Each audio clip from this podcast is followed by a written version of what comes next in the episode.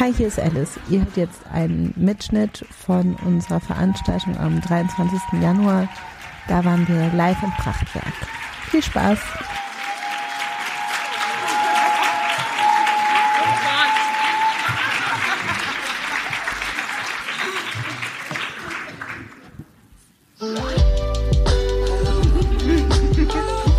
Das muss passieren.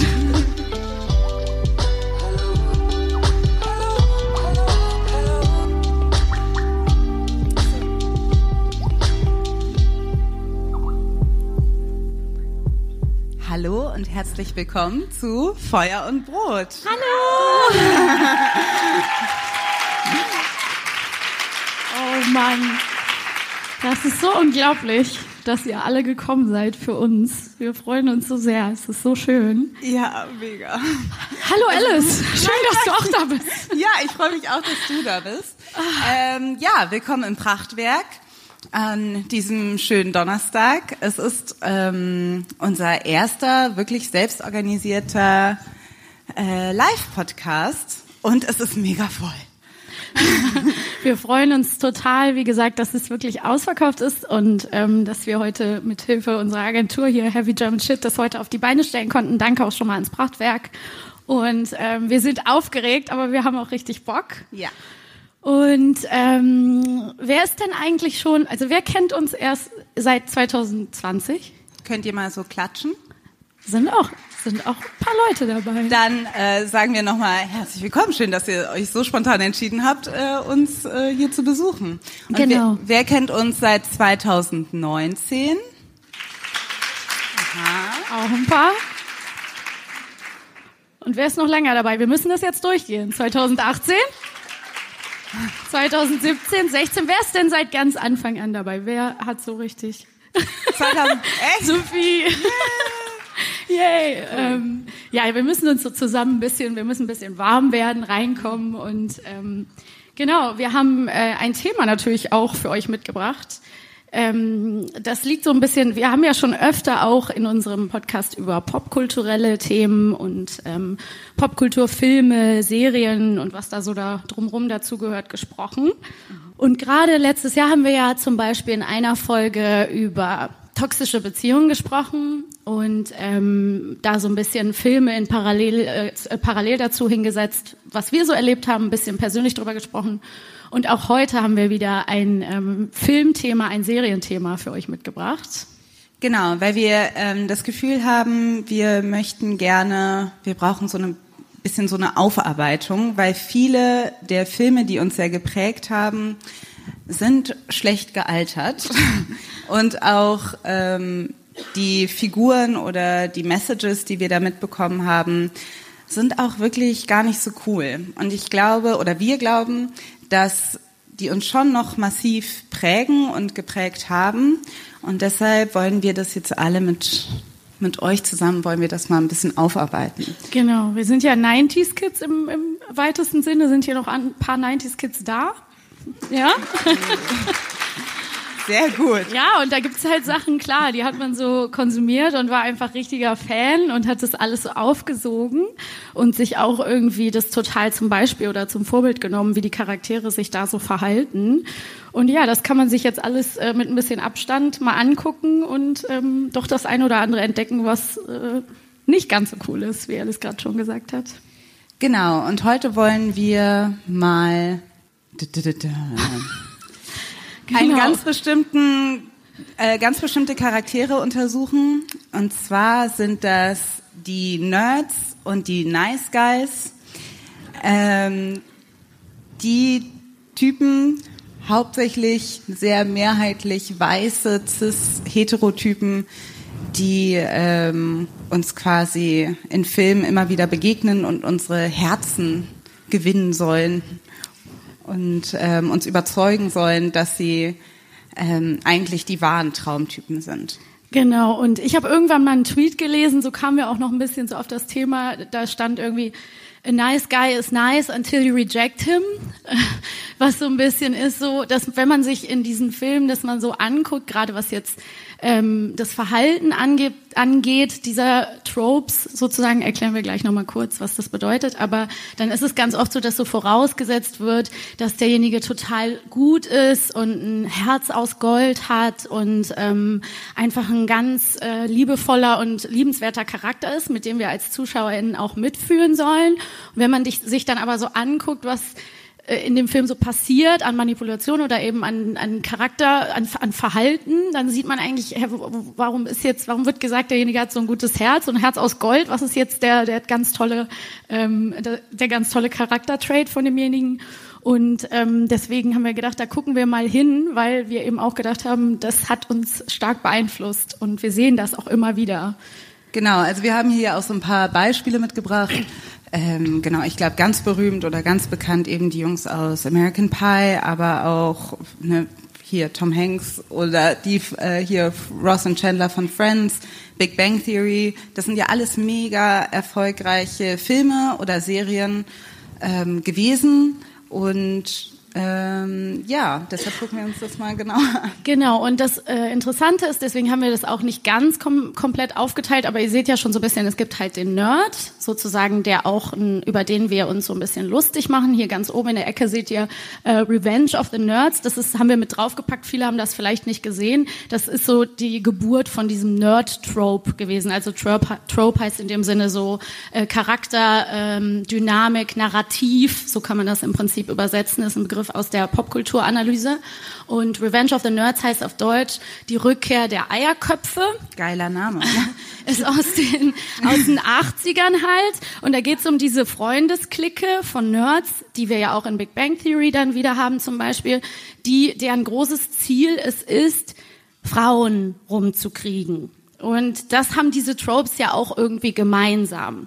Und bei Revenge of the Nerds, dieser Film zum Beispiel, stand dann sehr in der Kritik, weil der eben auch eine Szene beinhaltet. Wie gesagt, der ist sehr schlecht gealtert, wo es auch so ein bisschen ähm, äh, also äh, Consent nicht so doll berücksichtigt wurde, sagen wir mal. Also es gibt eine Szene, wo eine Frau eben bewusstlos ist und äh, aber das gibt es die ganze Zeit, glaube ich, in dem Film. Also ich habe den jetzt nicht so ähm, mega auf dem Schirm, aber die machen die ganze Zeit, belästigen die Frauen. Das ist eigentlich der Witz. Genau. Aber die dürfen die halt belästigen, weil die halt nicht beachtet werden von diesen Frauen. Und deshalb ist es nur eine Rache und nicht eine Belästigung. Ich, genau. Nicht. ich glaube, das ist so der Witz an diesem 80er Jahre Film. Und ich finde auch, also wir haben Steve Urkel mit draufgepackt, der ist, weil den hat jeder so, glaube ich, ganz gut im Kopf. Der ist sehr untypisch für diesen Trope, weil dieser Nerd-Trope eigentlich im, in den meisten Fällen, wenn er die Hauptfigur ist, ist er weiß. Steve Urkel ist da wirklich eine Ausnahme. Und der hat aber das vereint, das alles, was den Nerd so ausmacht. Also diese, der ist sozusagen immer uh, the butt of the joke, also wir sollen über ihn lachen. Der sieht witzig aus und entspricht ähm, nicht so dem, dem Norm schönen Bild, was man irgendwie von einem Mann vermeintlich hat.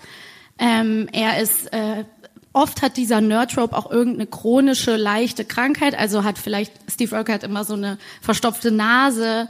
Oder wir haben auch bei dem Shermanator aus American Pie, der hat, glaube ich, so eine Hautkrankheit. Also es ist so, man, man soll halt über ihn lachen, aber letztendlich ist das Ziel dasselbe wie beim Nice Guy, nämlich die angebetete eine Frau oder irgendeine Frau, weil Kontakt zu den Frauen haben diese Nerds nun mal nicht, die irgendwie für sich zu gewinnen. Und es ist ja auch irgendwie ganz liebenswert, wie die das so machen. Und ähm, genau, und beim Nice Guy, in American Pie ist das ganz schön, weil da haben wir eben beide, da haben wir diesen super krassen Nerd, über den wir eben lachen sollen. Wir haben aber auch so die netten Typen von nebenan, die aber gewisse Sachen gemeinsam haben mit dem Nerd. Genau, dann gibt es halt innerhalb dieser Nerd-Gruppen, nennen wir sie einfach mal, auch dann immer noch so die besonders netten Typen, also die Nice Guys, ähm, die irgendwie so ein bisschen tragisch sind, also so die Tragic Nice Guys, weil die genauso in dieser ähm, Clique sind von Jungs, die irgendwie nicht beachtet wird, die irgendwie sich ausgeschlossen fühlt und außenseitermäßig ist. Ähm, und dieser Nice Guy ist aber noch irgendwie, sag ich mal, der coolste von denen. Genau, also im Prinzip haben die beiden Tropes gemeinsam, dass sie wenig Kontakt zu Frauen haben oder eben die angebetete eine irgendwie nicht kriegen. Ähm, sie entsprechen nicht dem hegemonialen äh, Bild von Männlichkeit, also sozusagen einem unerreichbaren Bild von Männlichkeit, was die Gesellschaft vorauszusetzen scheint. Also die sind immer abgegrenzt, meistens von so einem ähm, typischen Highschool-Sportler.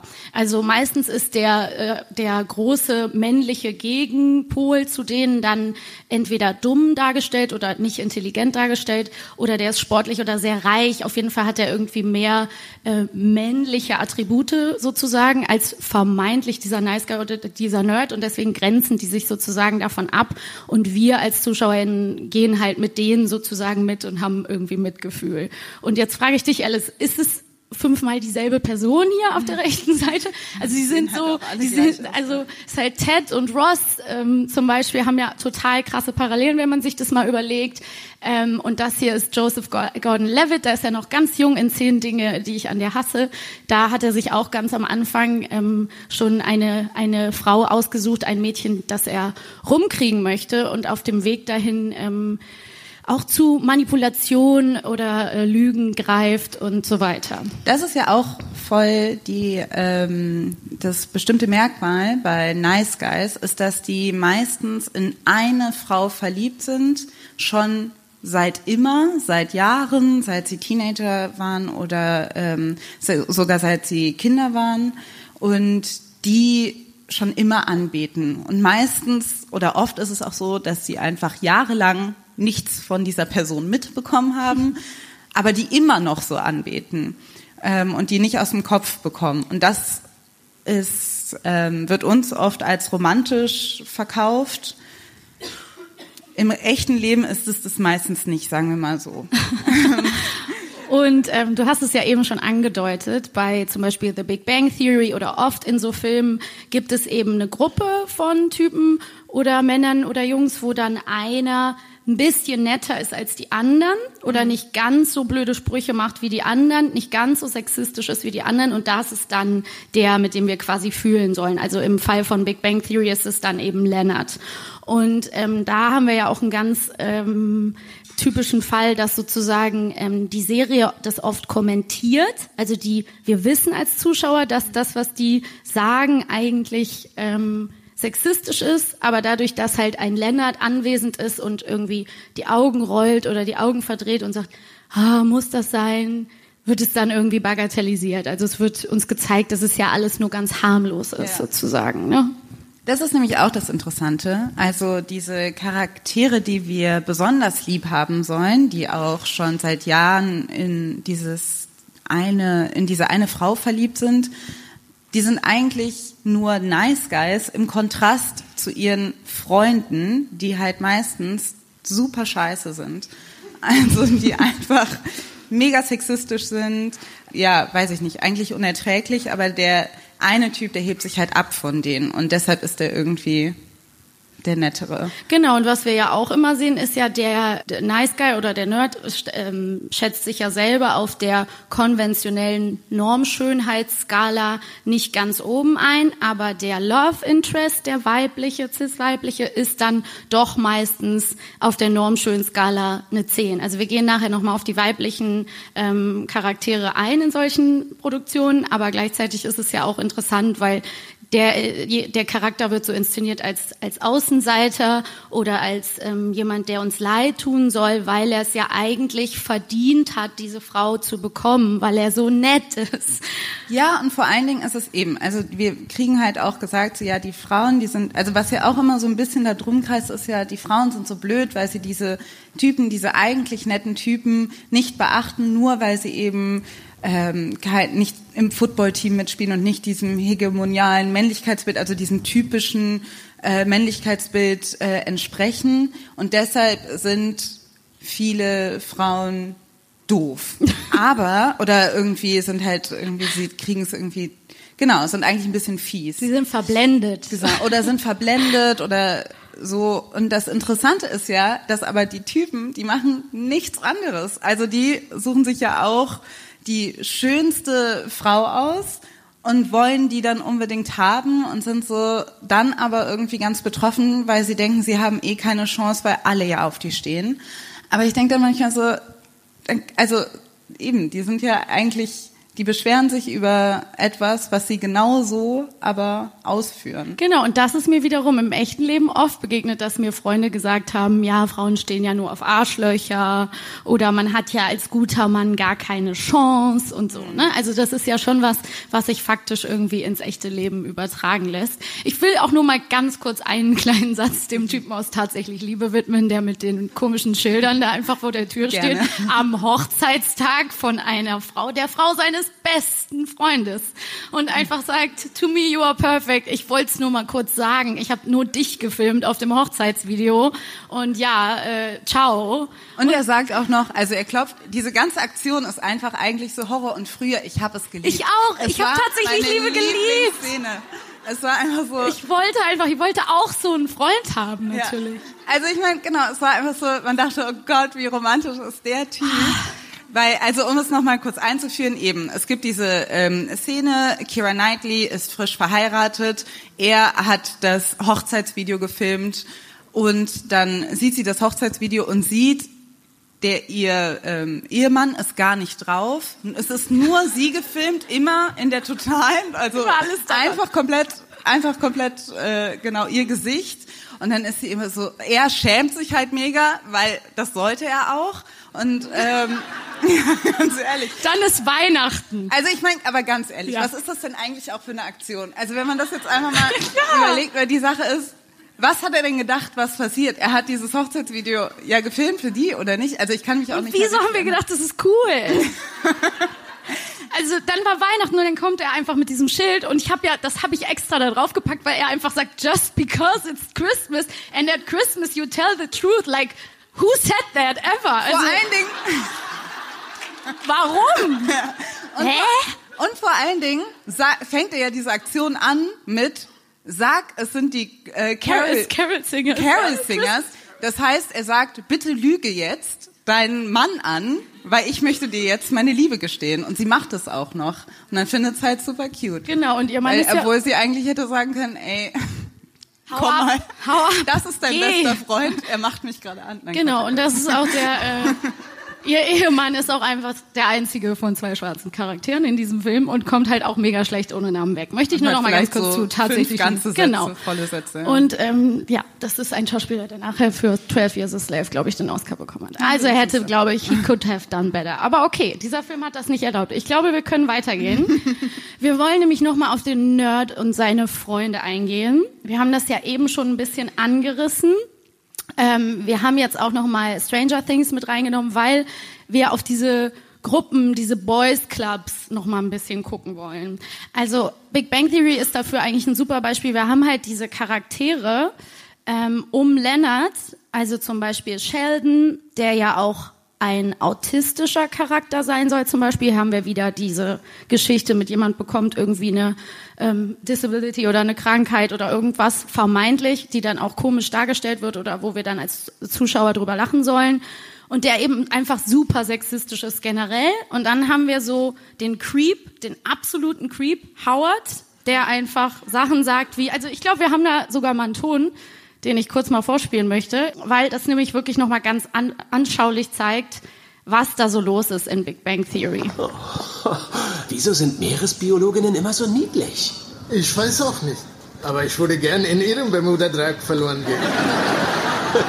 Das ist nicht hilfreich. Dann sage ich nicht, dass ich gern drei Viertel Ihrer Oberfläche bedecken würde. War's das? Noch nicht, das ist lustig. Oh, ich weiß was. Sie durfte meinen Willi befreien.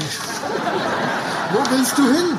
Ich frage sie, ob sie mal mit Penny reden würde und ihr sagt, dass sie nichts zu befürchten hat. Nein, Lennart, warte. Was? Ich wäre ganz manchmal in ihrer Quadrathose. Jetzt sind wir fertig. Big Bang Theory in a nutshell eigentlich. Es ist einfach immer nur so, diese Typen sitzen zusammen, sie sagen irgendwas über Frauen und werten sie ab. Also entweder ähm, genau durch ähm, Sheldon, der irgendwie das alles nicht versteht und Frauen einfach ähm, generell nicht wirklich, glaube ich, als weniger intelligent und immer nur so als Paarungsobjekt und so weiter irgendwie bezeichnet.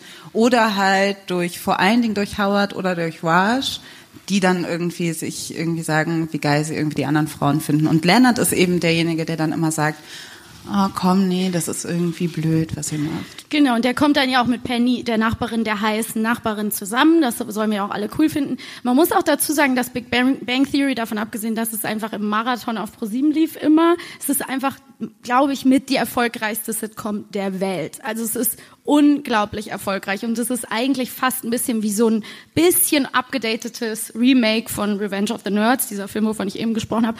Und was diese Serie halt auch ganz krass macht, ist, obwohl diese Freundesgruppe vermeintlich Freunde sind, es ist halt eine ganz krasse internalisierte Misogynie zu merken. Also dadurch, dass selbst wenn die sich übereinander lustig machen, ähm, geht es immer darum, das Gegenüber möglichst zu entmannen. Also es ist zum Beispiel so, dass Howard, der dann immer so creepy ist, der aber gleichzeitig der super Sexist ist, der wohnt halt noch bei seiner Mutter. Und seine Mutter ist eine super ähm, dominante, schreiende Stimme aus dem Off. Ich weiß nicht, ob wir diese Mutter jemals sehen. Und dann ist es halt so lustig, weil er halt eine Schürze trägt. Und ähm, das ist halt in dieser Serie ganz klar zu merken, was für eine internalisierte ähm, Homofeindlichkeit auch einfach mitschwingt, weil es halt immer diese Jokes sind, die einfach so krass um die Männlichkeit und diese, die diese Gruppe eben nicht mitbringt, geht sozusagen. Das, ja, das ja, ist ja eine große Lachnummer. also eine der Witze ist auch immer, dass irgendwie, dass alle denken, ähm, Sheldon und Leonard wären ein Paar. Und mhm. das ist dann immer so, dann kommt genau. ja auch, also ich meine, dann kommt ja auch immer dieses Lachen aus dem aus dem Hintergrund, dieses Sitcom-Lachen. Genau. Und wir haben Stranger Things mitgebracht, weil es eben auch ein bisschen so ist, obwohl die natürlich nicht diese krassen ähm, sexistischen Kommentare geben. Obviously, es geht halt auch viel um Kinder. Aber es ist natürlich trotzdem eine Freundesgruppe von Jungs, wo dann ein Mädchen mit dazukommt und ähm, die zuerst sie wie so eine, sie ist ja dann auch eine andere Spezies, aber sie wie so jemand von einem anderen Stern behandeln und wo es dann auch später ganz viel darum geht, dass es nur ein Mädchen in der Gruppe geben kann. Also in der zweiten Staffel kommt ja dann eine neue weibliche Figur dazu und dann gibt es eben auch sofort so einen Konkurrenzkampf, also so nach dem Motto, es ist ja auch erstmal nur ein Platz da. In der dritten Staffel ändert sich das alles so ein bisschen, aber dadurch, dass Stranger Things ähm, so nostalgisch sein möchte, tappen die halt auch wieder in diese krassen Tropes aus den 80s und 90s, weil sie natürlich dadurch ähm, ja da irgendwie nicht dran vorbeikommen, weil das eben früher in fast jeder Serie und jedem Teenie-Film zu finden war. Genau.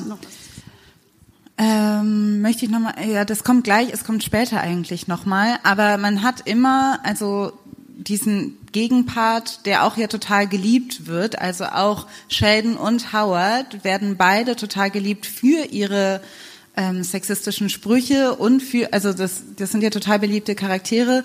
Und so ein bisschen ist das bei Stranger Things auch, dass so der laute Charakter, der sich oft dagegen ausspricht, dass dann auch irgendwie das Mädchen dabei ist und so, das sind dann halt die Charaktere, die dann irgendwie besonders beliebt sind. Genauso wie Superbad.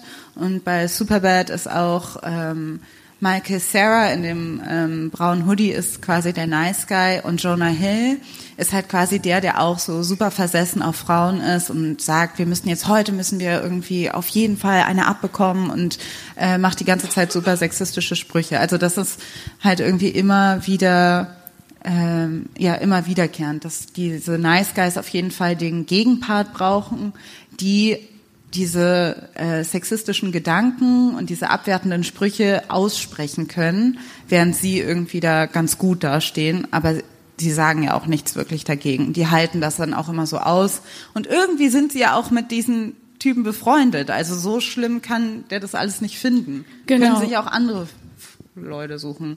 Aber das ist ja und die Sache ist ja, wer, wer, müsste, müsste ja Leute geben, die vielleicht nicht so drauf sind. Und das Ding ist halt, dass die auch wiederum, wenn man jetzt irgendwie, ich sag mal, das sind so ja diese Alpha-Männer oder Jocks, die die dann irgendwie, von denen die auch immer so bedroht, sich bedroht fühlen oder die auch dann oft auftauchen und dann sind die irgendwie, dann wissen die nicht, wie die sich benehmen sollen. Wenn die diese Sprüche machen würden, dann wären die, das zeugt dann immer dafür, wie blöd die sind und dass die eigentlich ähm, total gemein sind. Dabei machen die genau das Gleiche. Genau, also die sind kein Deut besser einfach. Genau, es ist nur als harmlos etabliert, weil sie eben keinen Erfolg bei Frauen haben. Und dadurch tun sie uns leid und dadurch ähm, der, dem sozusagen dem Alpha-Tier dargestellten Highschool-Schönling, dem fliegen die Frauen ja zu und deswegen ist der auch unsympathisch und deswegen ist er auch oberflächlich und ist, der erkennt gar nicht den wahren Wert dieser Frau sozusagen. Ne? Genau, es wird eigentlich auch dann unterschwelliger gesagt, also die, eben, die machen das ja nur aus Frust, die würden das ja sofort aufhören, wenn die alle irgendwie eine Frau bekommen würden, was sie nicht tun übrigens bei der Big Bang Theory. Und ähm, aber es ist immer so ein bisschen die Prämisse und es wird dann ja auch eigentlich immer suggeriert, ähm, es sind ein bisschen die Frauen schuld, dass die so gemein sind, weil würden die eigentlich, würden die Frauen sich mal irgendwie für die interessieren, dann, ähm, dann wären die auch alle gar nicht so. Die machen das nur, weil die so enttäuscht sind. Genau, und die erkennen nur nicht den wahren Wert. Das ist ja bei Stranger Things wirklich in der ersten Staffel auch so. Da gibt's ja diesen totalen Außenseiter, den Jonathan mit seiner Kamera, da kommen wir gleich auch nochmal drauf, ähm, der ja in die schöne unten die Nancy so verliebt ist aus der Ferne. Und sie erkennt ja das ganz lange nicht, aber später sind die ja dann doch zusammen. Ne? Also dann hat sie es ja sorry. verstanden. Ja. in der zweiten Staffel, oh ja, jetzt habe ich was verraten. Ähm, genau. Und ähm, ja, bei Superbad haben wir ja auch wieder diesen klassischen, den dritten Charakter, McLovin, der dann so der Super-Nerd ist, der halt gar nicht äh, mit Frauen sprechen kann. Also für den ist es dann total schwer. Und irgendwie sind es einfach Charaktere, wo wir auch denken so, hä, warum sollen Männer sich damit identifizieren? Das ist einfach scheiße. Genau. Okay. Ey, ich will noch mal ganz kurz sagen, weil jetzt fühlt ihr euch vielleicht alle schlecht, wenn ihr irgendwie eine dieser Serien oder so total gerne mögt. Ich muss auch sagen, ich habe zum Beispiel, das ist ja alles immer unter dieser Prämisse, dass wir auch oft diese Dinge geliebt haben oder auch toll gefunden haben. Ich zum Beispiel fand Superbad mega witzig. Ich auch.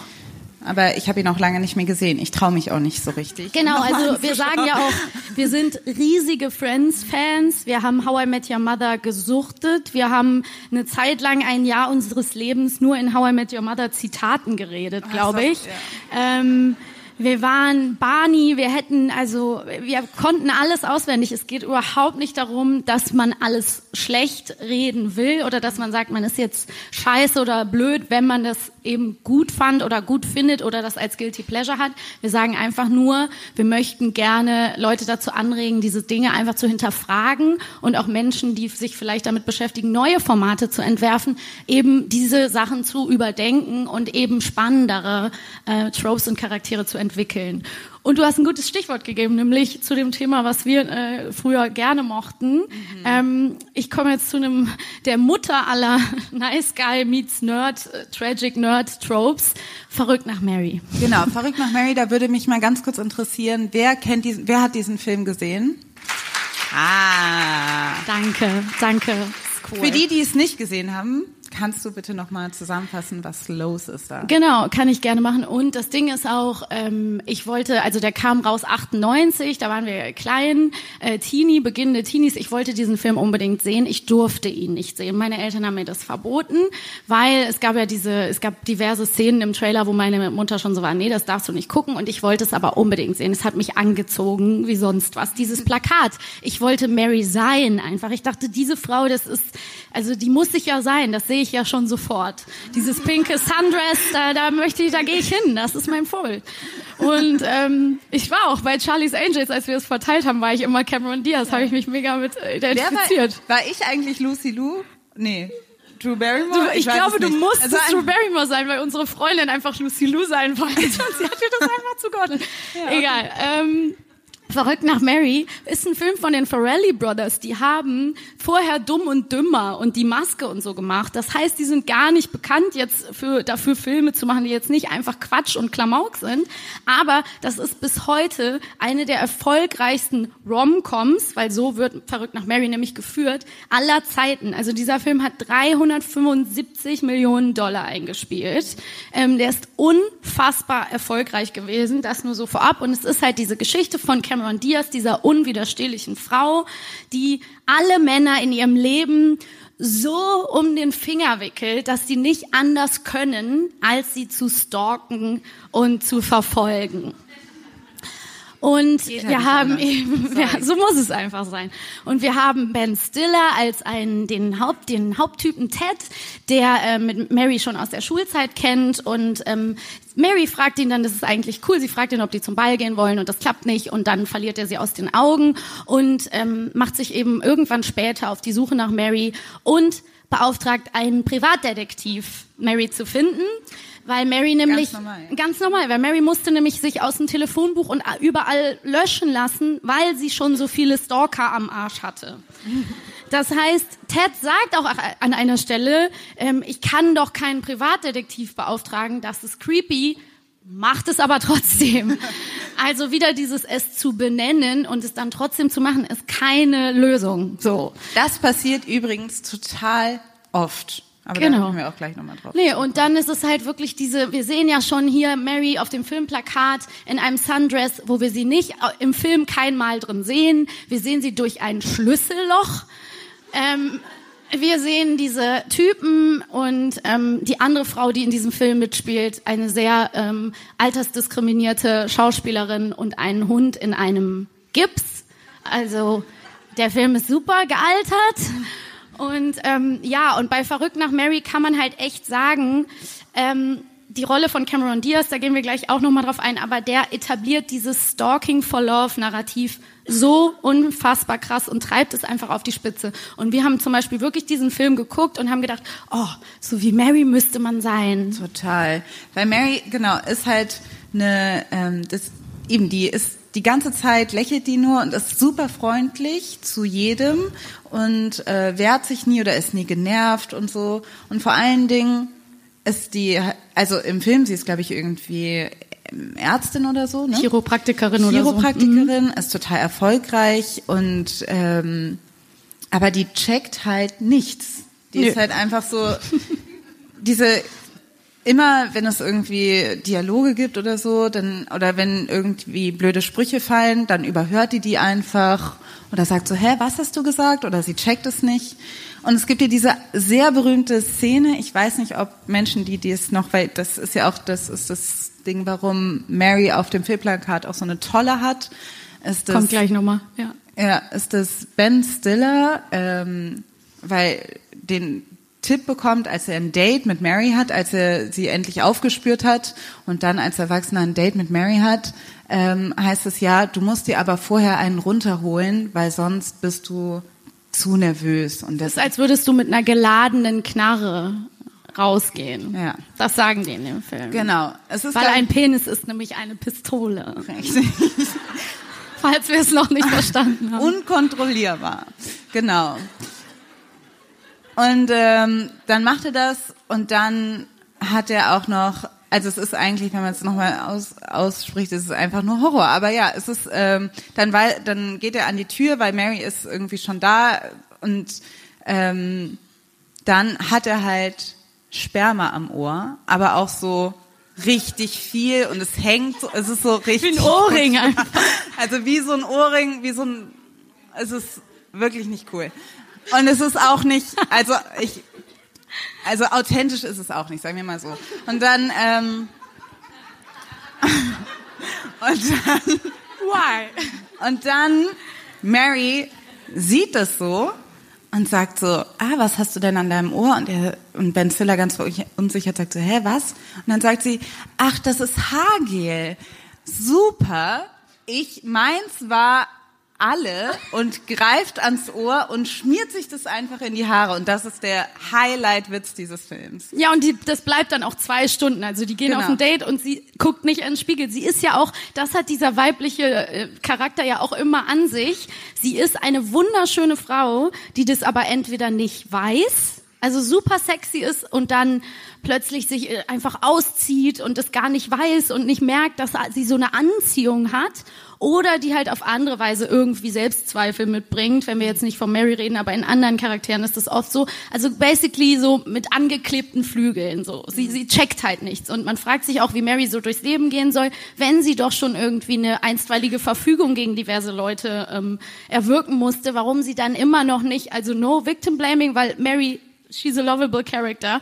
Ähm, aber warum dieser Charakter so geschrieben wurde, man, die hat halt einfach äh, in manchen Situationen, sie ist über, sie geht über jede Peinlichkeit einfach hinweg und merkt einfach nicht, wie ihr geschieht sozusagen. Genau und hat keinerlei Skepsis oder so. Da ist sie halt einfach irgendwie, sag ich mal, also ihre traumatischen Erfahrungen sind irgendwie haben keinen Effekt oder sie ist jetzt irgendwie verhält sich immer noch super offen und super freundlich jedem gegenüber und ähm, genau man merkt einfach so es ist nicht es ist jetzt nicht so viel ähm, es scheint nicht so viel Gedanken in die Entwicklung des, dieses Charakters Mary geflossen zu sein, ob das jetzt in irgendeiner Form alles realistisch oder logisch ist, wie sie sich verhält. Weil sie ja eigentlich auch nur dazu dient, sie ist ja eigentlich auch Genau, sie soll ja einfach eigentlich nur dazu dienen, um heiß zu sein.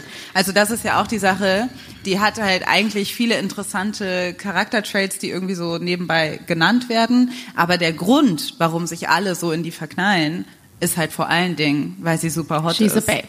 Ja. Genau, das sagen auch alle. Genau. Und ähm, der Grund, warum Ted so als Nice Guy etabliert wird, ist auch am Anfang zum Beispiel, Mary hat einen Bruder mit einer Behinderung und Ted ist irgendwie der Einzige, der ähm, versucht nett zu diesem Bruder zu sein, aber er macht das natürlich auch nur, damit Mary ihn gut findet. Und eigentlich findet er das auch alles total nervig. Und ähm, ja, und Ted ist irgendwie als Nice Guy etabliert in diesem Film, weil er sozusagen sagt, ähm, ja, ich will äh, Mary wiederfinden, ist mir auch egal, wie sie aussieht, ich bin, ich hänge einfach so an ihr und dann wird's halt legitimiert, dass er diesen Privatdetektiv beauftragt. Anyway. Das Krasse an Ted ist, also auch am Schluss, es mündet nämlich darin, dass all diese ähm, Stalker am Ende in Marys Zimmer stehen und irgendwie zusammen da sind. Und ähm, Ted hat dann diesen einleuchtenden ähm, Gedanken und sagt, ja, weißt du, Mary, ich bin gar nicht besser als die anderen. Ich bin genau, und die finden dich auch nur, ähm, die sind auch gar nicht richtig in dich verliebt. Die haben einfach nur irgendeine Obsession für dich entwickelt. Und deshalb gehe ich jetzt und ich habe es jetzt gecheckt und geht dann jetzt und geht dann so aus der Tür. Und außerdem hat sie ihm, hat sie den auch super netten Freund wieder irgendwie, der kommt auch wieder, der eigentlich fälschlicherweise ähm, dem unterstellt worden ist, er hätte irgendwas Blödes über den Bruder gesagt und eigentlich hat sie dann auch ihren Freund wieder und so und er geht. Aber dann rennt Mary, eben Ted heißt er? Ja. Ted hinterher und sagt dann doch, hey nein, ich will aber mit dir zusammen sein. Und das ist dann so das Happy End. Und wenn man dann überlegt, warum? Also Sie sagt vor allen Dingen, I'd be happiest with you. Also Ja. am, am glücklichsten wäre ich noch mit dir von den allen so, von dem, was mir hier geboten wird, sechs ist das würde so ich noch die nehmen. beste Option. Genau. Also vor allen Dingen, aber es ist komplett unnachvollziehbar. Ja. Und nur weil der Typ einmal, weil der einmal einen Moment hat, wo er so kurz einsieht, was er eigentlich für ein Arschloch war und dann sich einmal kurz sagt, okay, ich bin irgendwie ähm, unabhängig und ich, ähm, ich gehe freiwillig, dann ist ja auch dieses, das wird dann ja auch, ist ja eigentlich auch voll das giftige, ähm, die giftige Message, dass dieses so, ja, und wenn du die Frau dann abstößt, so heiß und kalt spielen, wenn du die Frau dann, wenn du sie, wenn du dich dann nicht mehr für sie interessierst, Dann kommt dann sie. rennt sie dir hinterher. Genau. Was halt auch, also, nee, es, nee, ich Diese versteh's nicht. Frauencharaktere sind halt auch echt das Problem. Wir haben euch noch ein paar Frauencharaktere mitgebracht, auf die das auch so ein bisschen zutrifft. Also wir haben äh, unter anderem hier eben Cameron Diaz, wir haben aber auch ähm, Rachel McAdams in Wedding Crasher oder Drew Barrymore in 50 First, First Dates, die natürlich super quirky und naiv ist, weil sie jeden Tag aufs Neue ihr Gedächtnis verliert. Also das ist das, was anstrebsam ist in einem weiblichen Charakter, ähm, dass die jeden Tag einfach gar nicht mehr weiß, was los ist. Ähm, Und Adam Sandler, also es ist genau 50 First Dates, Adam Sandler verliebt sich in diese Frau eben, die eigentlich irgendwie auch einfach, glaube ich, weil er die irgendwie ganz süß findet.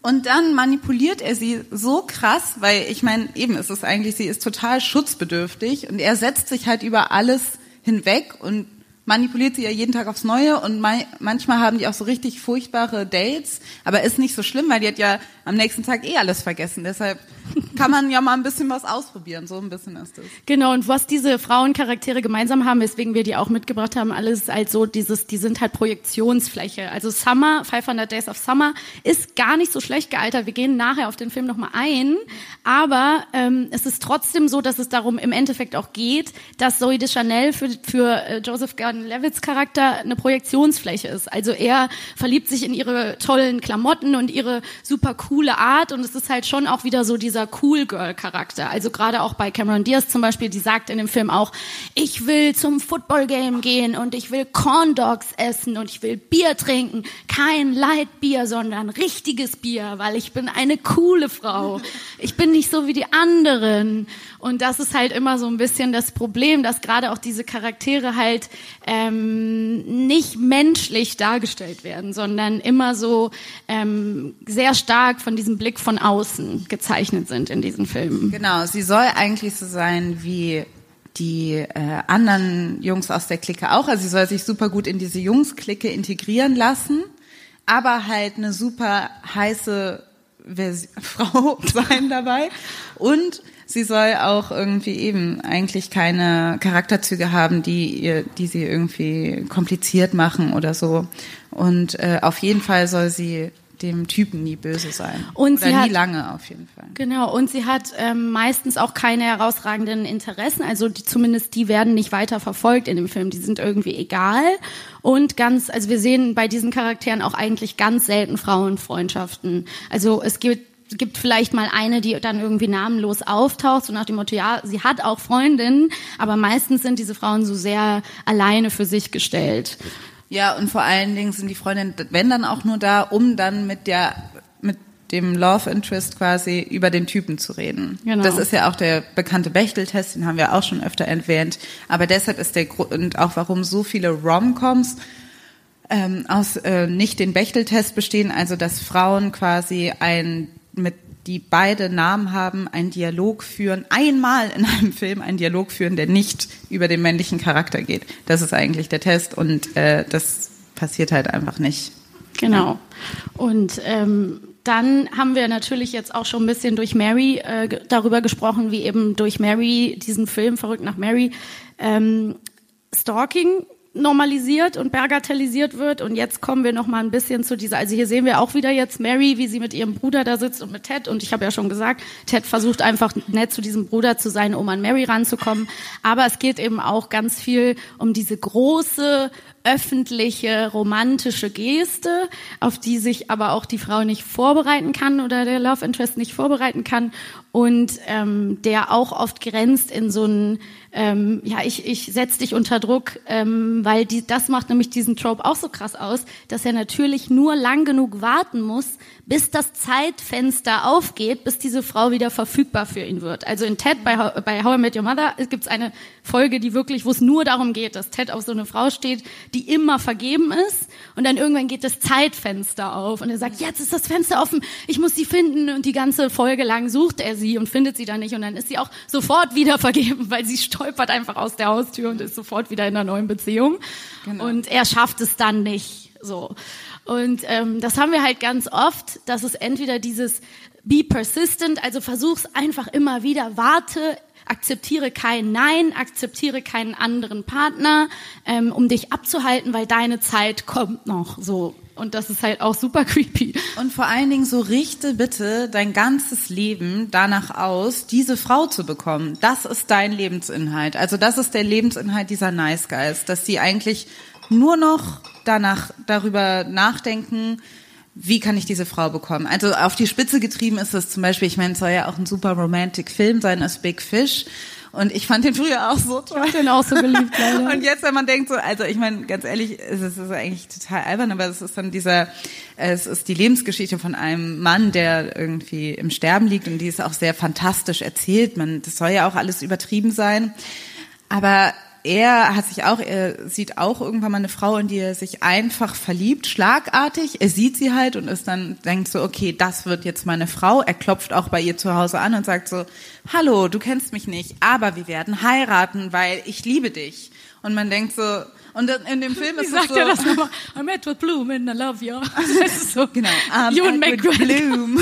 ja, so also auch in so einem ganz komischen äh, Südstaaten-Akzent, glaube ich, ist, hat er so, ah, ist so ganz komisch. Auf jeden Fall ähm, ist dann die Frau auch so, nur so, was? Und ist, halt nur, ist einfach auch irgendwie ähm, etwas verunsichert, aber lächelt und ist so ganz so, ach, mh, keine Ahnung, da macht er halt so große Aktionen, dass er irgendwie ähm, ihren Namen in den Himmel schreiben lässt mit so einem Flugzeug und sie kichert dann einfach nur und am Ende sie, findet er irgendwie raus, dass ihre Lieblingsblumen halt Osterglocken sind und dann pflanzt er halt ein ganzes Feld voller Osterglocken vor ihrem Fenster und sie macht so das Fenster auf und guckt so raus und er steht so in dem Feld und ist so, guckt sie so an und sagt so, hier für dich. Und dann, und sie ist halt so total ergriffen.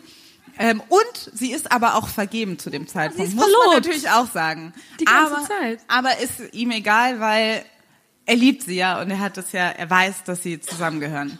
Und das ist auch so bei The Notebook, nämlich der romantische Film überhaupt mit Ryan Gosling und Rachel McAdams. Ähm, da kommt, macht er halt, sie ist mit ihrem Verlobten in einem Riesenrad und er hängt sich an dieses Riesenrad und sagt, geh mit mir aus, geh mit mir aus oder ich stürz mich hier runter. It, say it. Und dann sagt sie so, ja, okay, ich gehe mit dir aus, ist ja gut. Und dann hat er sie einfach dazu gezwungen, weil er gesagt hat, sonst bringe ich mich um. Genau. Und das ist dann so. Und dann sagt er auch noch so, ja, du, aber sag das jetzt nicht nur, weil du, weil du, weil ich dir leid tue. Und man denkt so, hä? Was? Was? Ja, Ja. und Ry- Ryan Gosling sagt doch noch was anderes Cooles. Genau, am nächsten Film. Tag oder ein ta- paar Tage danach treffen die sich nochmal Und dann und dann erklärt er ihr Folgendes. Naja, es ist blöd, wenn dich einer anspricht, der ganz schmutzig ist und den du nicht kennst. Du kennst mich nicht, aber ich kenne mich. Wenn ich etwas sehe, was mir gefällt, dann kann ich nicht. Ich, ich liebe es. Ich bin, ich meine, ich bin verrückt danach. Sag mal, wovon redest du? Na, von dir. Okay. So, äh, also, ja. Und das ist einfach der Liebesfilm. Ja. Der, der Liebesfilm ist es einfach. Ja. ja. und ähm, das, das sind auf jeden Fall diese Sachen, wo man, wenn man das sieht, und wie gesagt, ich habe schon gesagt, wir sind große Friends-Fans, aber auch zum Beispiel diese Geschichte, wo Rachel dann diesen neuen Job hat, auf den sie sich so gefreut hat, nach jahrelangen Scheißjobs, Kellnern und so weiter.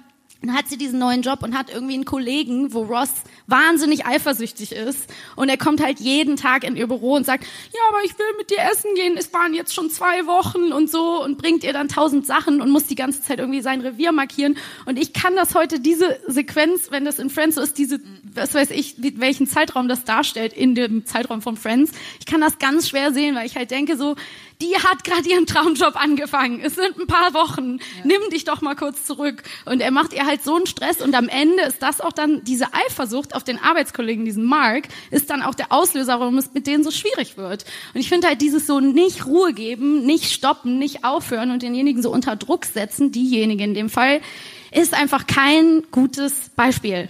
Sorry. Genau. Und es wird aber wieder all diesen äh, Männern halt verziehen oder es wird halt als romantisch ausgelegt, weil sie halt ähm, irgendwie eben Ross ist halt dieser eigentlich dieser Nerd gewesen, der äh, Rachel eben schon seit der Highschool liebt und deshalb ist das ja eigentlich nur ähm, ist die ist das ja eigentlich irgendwie verzeihlich und Ryan Gosling ist halt äh, Rachel Mc, McAdams ist glaube ich reich und er ist halt Arm. äh, genau, Genau. er kommt irgendwie und deshalb ist es deshalb ist er in irgendeiner Form genau ist ist das auch bemitleidenswert. Also es wird immer mit so, ja, die sind auf dieser auf dieser Ebene sind sie bemitleidenswert und deshalb schulden die Frauen denen das oder sie müssen das berücksichtigen. Sie müssen dieses Fehlverhalten berücksichtigen aus irgendeinem Grund. Genau. Für irgendetwas, was sie halt nicht da können sie ja nichts für. Genau, und es gibt halt immer dieses äh, keine Ruhe geben ähm, und es weiter probieren.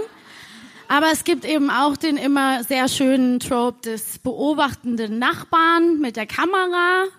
Und meistens ist es auch ein ganz künstlerischer Einzelgänger, der fotografiert und filmt einfach alles und zufällig auch die Frau.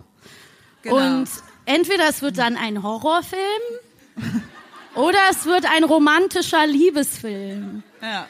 Ähm, und ich habe hier extra äh, das Fenster zum Hof mit draufgepackt, weil ich meine, letztendlich, auch wenn es kein Liebesfilm ist, ist es trotzdem auch dieses Narrativ von am Ende, er beobachtet dann ja ein Verbrechen und unter anderem übrigens auch die sexy Nachbarin, aber er beobachtet dann ein Verbrechen und dann ist es so, ah, gut, dass er aufgepasst hat. Ja. Gut, dass er immer gefilmt hat. Ne? Ja. Das ist jetzt er schon hat praktisch. Bildmaterial, er hat Beweise. Und das ist in allen Sachen, das ist ja auch bei Stranger Things ist das so. Der Typ knipst irgendwie seinen Love Interest und halt die ganze Party, auf die äh, Nancy da ist. Und dann fotografiert er ähm, zufällig irgendwie einer dieser Aliens, die man dann auch irgendwie, glaube ich, auf der Kamera sieht oder so. Ähm, aber ja, das passiert halt im echten Leben nicht. Aber ähm, es wird einem quasi aber trotzdem wird es ja anscheinend so legitimiert oder in diesen Filmen wird es dann suggeriert, so ja, die sind halt irgendwie, das sind halt irgendwelche Künstler und die haben so diesen Blick von außen und sie gucken irgendwie auf diese Gesellschaft und finden alles so strange und deshalb dürfen sie auch alles fotografieren und vor allen Dingen die Frauen, auf die sie stehen, dürfen sie auch fotografieren und am Ende sind sie halt Helden, weil sie irgendeinen Missstand zufälligerweise gefilmt haben. Genau, das selbst bei dem kleinen The Book of Henry, das ist auch ein Junge, der äh, sich auch in sein Nachbarsmädchen verliebt und dann auch Fotos macht und das alles notiert in einem Buch und dann beobachtet er auch ein Verbrechen. Anyway, auf jeden Fall ist es wird selbst da das so erzählt. Und ähm, wir haben zum Beispiel ja auch dadurch immer wieder dieses Bild von jemandem beobachten, jemandem nachstellen und ähm, sozusagen in dem Fall sogar filmen oder fotografieren aus der einen Perspektive ganz harmlos dargestellt. Und jetzt haben wir aus der anderen Perspektive, wie wir dann Mary sehen, ähm, das habe ich ja vorhin schon angesprochen, dass wir das eben sogar auf dem Filmplakat das Schlüsselloch sehen. Aber hier sieht man eben nochmal, dass wir ganz oft in dem Film zum Beispiel Einstellungen haben durchs Fenster, wo Mary sich immer wieder vor dem offenen Fenster auch entkleidet und es halt einfach ganz ähm, normal dargestellt wird. Also sowohl, dass die Leute sie immer wieder da beobachten, als auch, dass es irgendwie nichts wäre, was sie ihr jetzt auffiele oder als schlimm äh, benannt wird in dem Film. Und das ist eben ziemlich gruselig weil ich, wenn ich mich mit meinen Freundinnen unterhalte, dann haben die schon oft, äh, wenn ihnen irgendjemand nachläuft und sie das Gefühl haben, der könnte jetzt wissen, wo ich wohne, eher ein schlechtes Gefühl als ein positives Gefühl. Eben. Also es ist ja so, dass ähm, diese ganzen romantischen Gesten und dieses ganze, ich beobachte dieses Mädchen, was ich so toll finde und greife zu manipulativen Mitteln, um sie rumzubekommen. Ähm, alles einfach nur, weil ich ja dieser tragic nice guy bin, der äh, einfach verdient hat, sie zu bekommen, also diese ganzen Mühen, Mühen sich macht, ähm, dass damit eigentlich Verhalten gerechtfertigt wird, was aber viele, vor allen Dingen Frauen im echten Leben halt auch widerfährt. Und das ist überhaupt, also genau, und das ist teilweise ähm, sehr gefährlich traumatisierend. Es ist und es ist einfach super real. Also es ist, ähm, das sind Statistiken bis 2015 und man sieht, ähm, dass quasi ein Fünftel der Stalking-Opfer sind männlich, aber der Rest ist halt weiblich. Also Stalking betrifft vor allen Dingen Frauen und 50 Prozent der Tätergruppe sind Ex-Partner. Also sind Leute, die diese Frauen halt auch schon kennen. Und man muss sich dann schon fragen, wie diese Filme, die wir schon oder Serien, die wir immer wieder sehen, dazu beitragen, eventuell so ein Stalking-Narrativ auch zu rechtfertigen, zu bestärken und in irgendeiner Form ähm, ja auch zu motivieren, sage ich mal. Absolut. Also hier wird zwar eben ganz kurz ernst, aber ich denke, das wisst ihr auch alle, ne, dass es einfach auch noch von der Gesetzeslage ganz lange ganz mau aussah, was es irgendwie, wenn es darum ging, irgendwie Stalking zu verfolgen. Bis jetzt ist es super schwierig, da irgendwie Leute zu beanstanden und auch wirklich, äh, ja, zum Beispiel alles, was sich online abspielt oder so, habe ich auch sehr viel so im Bekanntenkreis mitbekommen, ist einfach noch super schwierig. Und es ist ein sehr ernstes Thema, was viele Menschen betrifft. Und ja, deswegen haben wir diese Statistik kurz mal mitgebracht, um das kurz nochmal zu verdeutlichen. Genau. Auch und es nicht schön ist. Nee, es ist, ähm, und ich glaube, ne, das, was man, wenn gerade in diesem Bereich ähm, rom, romantische Filme, Comedies, das sind ja alles Dinge, die eigentlich so harmlos sind. Und deshalb glaube ich auch diese Verharmlosung, man muss sich auch fragen, wie oft übersieht man sowas ähm, und wann kann solche, wann können solche Dinge kippen. Und das, was ja auch vor allen Dingen ähm, erwachsen ist oder wo, wo man merkt, diese Bewegung ist auf jeden Fall massiv davon beeinflusst, ist ja auch diese Inselbewegung, Involuntary Celibates, also eine Gruppe von ähm, ja hauptsächlich männlichen, ja eigentlich hauptsächlich ja Männern, die mhm. ähm, äh, im Netz sich zusammentun und eigentlich mittlerweile sehr ähm, frauenfeindlich sind, ähm, die quasi sagen, Frauen sind äh, schuld daran, dass wir quasi so menschenfeindlich eingestellt sind und wir Frauen scheiße finden, weil wir quasi keinen Sex bekommen. Und ähm, es gab auch schon immer wieder Fälle, wo das, ähm, genau, also es gibt Fälle, wo es tatsächlich ähm, zu Toten gekommen ist, wo es äh, Amokläufe gab und die sich immer wieder auf diese Inselbewegung ähm, berufen haben. Ähm, und das ist nämlich auch, wenn man das jetzt nochmal genauer so sieht, dann ist es eigentlich wie, als ob sie sich, so wie sie auch reden, also sie bezeichnen, ähm, in diesen Inselforen ist es oft so, dass die Frauen irgendwie als Stacys betrachtet werden, also irgendwie als diese typischen Cheerleader-Mädchen und die nur auf so Chats stehen, also auch auf diese Footballspieler, die man irgendwie so im Kopf hat. Und das ist so eine krasse Parallele zu diesen ganzen Romcoms und diesen ganzen Filmen, die auch immer wieder das sagen und das reproduzieren.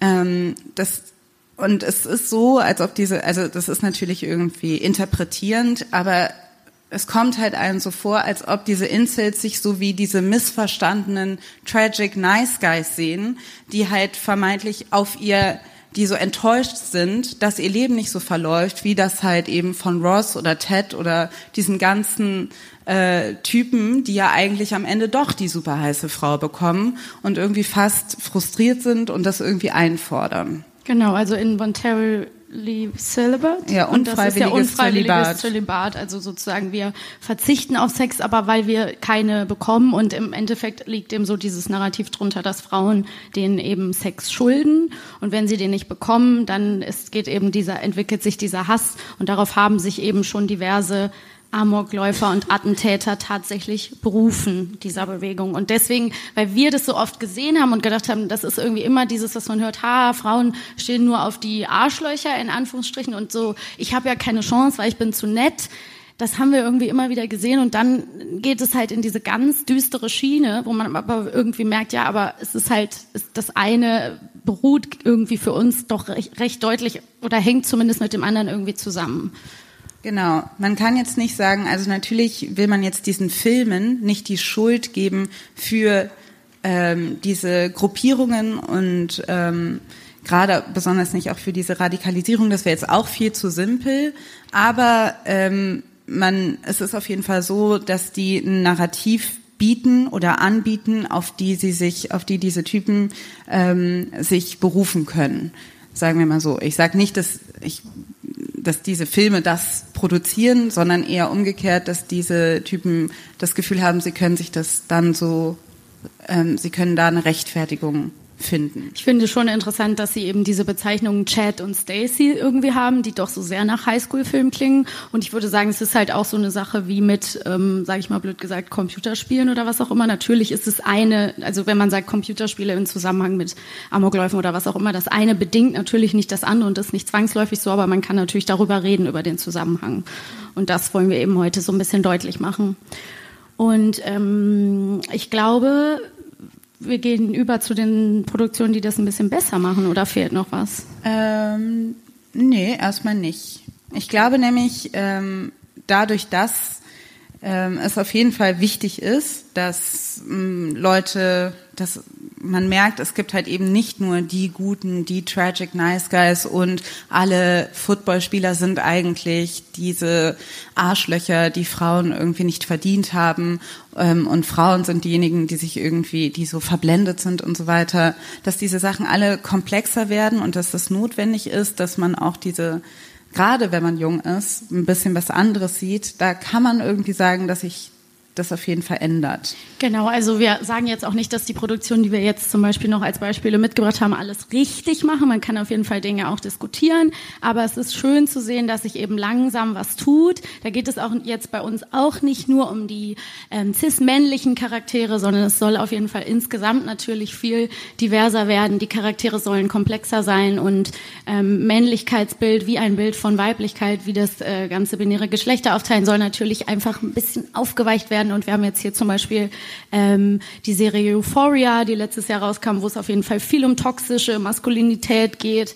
Wir haben eine Serie wie äh, Sex Education, die gerade jetzt die neue Staffel draußen ist und ähm, die ganz andere Charaktere zeigt. Und zum Beispiel eine Serie wie You, wo ich auch sagen würde, die kann man kontrovers diskutieren, da kann man auch Dinge wiederfinden. Ist jetzt dieser Hauptcharakter doch zu, zu nice dargestellt, zu schön, zu liebenswert? Dennoch darf man nicht vergessen, diese Serie, das Thema ist Stalking das Thema ist, dass dieser Mann kriminell wird und ähm, gewalttätig ist. Und das ist natürlich dann einfach schon mal eine ganz andere Prämisse, als wenn es so, sage ich mal, dass äh, der Wolf im Schafspelz ist. Also wenn es als Rom-Com daherkommt, aber da das gleiche böse Narrativ eigentlich drunter ja. liegt. Und wir haben auch endlich mal Filme, wo ähm, die dieses Nerd-Narrativ auch mal umgekehrt wird, dass ähm, die Hauptcharaktere ähm, der, ähm, sage ich mal, Außenseiter in der Highschool ähm, eben nicht die Typen sind, sondern dass es auch mal aus weiblicher Perspektive bezeichnet wird. Ganz interessant finde ich da ähm, diese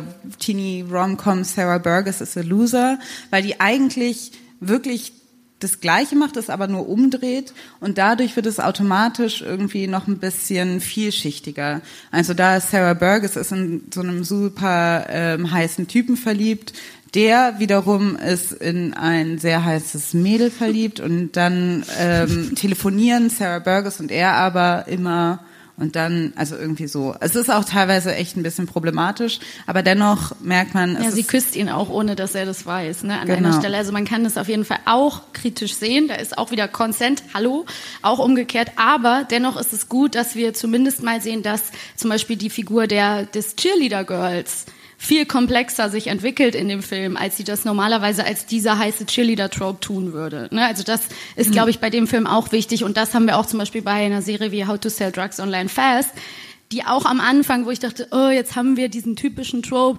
er hat eine blöde Ex-Freundin und deswegen macht er jetzt was. Das haben wir auch ganz oft. Die Ex-Freundin ist doof und deswegen fängt unser Held jetzt mit irgendwas an. Und ähm, da habe ich auch gedacht, das ist irgendwie hm, doch so ein bisschen das, was wir schon kennen. Aber es gibt eben die Figur dieses coolen Sportler-Typen, wo wir am Anfang denken, der ist genau dieser flache Typ, mit dem die Freundin dann irgendwie was anfängt oder vermeintlich eben doch nicht oder was auch immer. Auf jeden Fall wird er dann später auch komplexer. Also die Serie kann auch noch an ihren weiblichen Charakteren auf jeden Fall arbeiten. Dennoch finde ich das ganz gut, wenn einfach generell diese Klischees sich aufweichen und es nicht so ist, wie wir es erwarten. Also da kann ich auf jeden Fall zum Beispiel Booksmart auch empfehlen. Genau. Ist auch, löst sich das auch alles ganz schön auf. Und es gibt halt auch die Charaktere, also den Nerd-Charakter, der halt nicht darum kreist, dass der eigentlich nur auf Mädel steht und das ist sein Lebensinhalt, wie zum Beispiel bei Dear White People, also wo der auch einfach was anderes zu tun hat. Also auch ein queerer Charakter und der aber auch auf jeden Fall vor allen Dingen ähm, Journalist ist und irgendwie was schreibt. Das ist quasi so die, auch eine ganz zentrale Sache bei ihm. Und ähm, dass es halt nicht nur darum gehen muss, irgendjemand in irgendjemand verknallt zu sein und den dann rumzukriegen. Genau, das wollen wir nicht mehr sehen. Nee, kein Bock mehr drauf. Ähm, genau, also diese ganze, ich, das macht mir Hoffnung, auch wenn ich jetzt sagen mal, ich habe viele dieser Serien nicht gesehen und manche Serien oder Filme, die ich da gesehen habe, bin ich auch so, ja, hm, okay, aber es wird auf jeden Fall besser. Ich hoffe, wir können, die Hoffnung ist da, zumindest bei manchen Serien, dass diese Tropes komplexer werden, dass äh, Beziehungen ähm, diverser abgebildet werden und ähm, ja und man auch merkt, es ist nicht es ist nicht nur ein Weg, den das Ganze nehmen kann. Nee, und dass diese althergekommenen äh, Geschlechterrollen sich einfach auflösen oder zumindest auch die Struggles ähm, jeweils einfach anders beleuchtet werden können. Und ich glaube, da ähm, tut sich jetzt ganz viel, aber noch nicht genug. Genau, und deswegen schauen, wir gehen so wir jetzt, Jahren- erklären wir das jetzt äh, euch und äh, hoffen, dass äh, ihr auch was mitnehmen konntet heute. Denn ich glaube, wir sind so Genau. langsam am Ende, oder? Wir sind fertig. Vielen, vielen Dank, Fürs dass Zuhören. ihr uns alle zugehört habt und ähm, genau, wie wir eine Stunde euch erklärt haben, wie Nice Guys und Nerds vielleicht doch nicht so nice sind. Danke fürs Zuhören.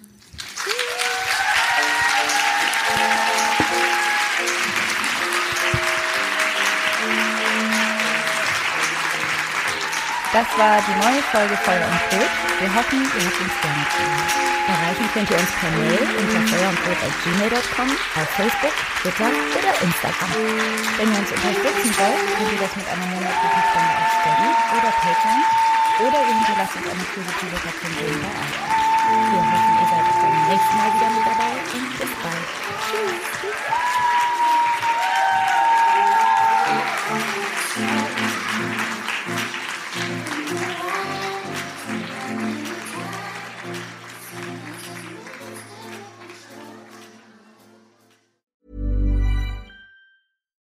When you make decisions for your company, you look for the no brainers. And if you have a lot of mailing to do, stamps.com is the ultimate no brainer. It streamlines your processes to make your business more efficient, which makes you less busy.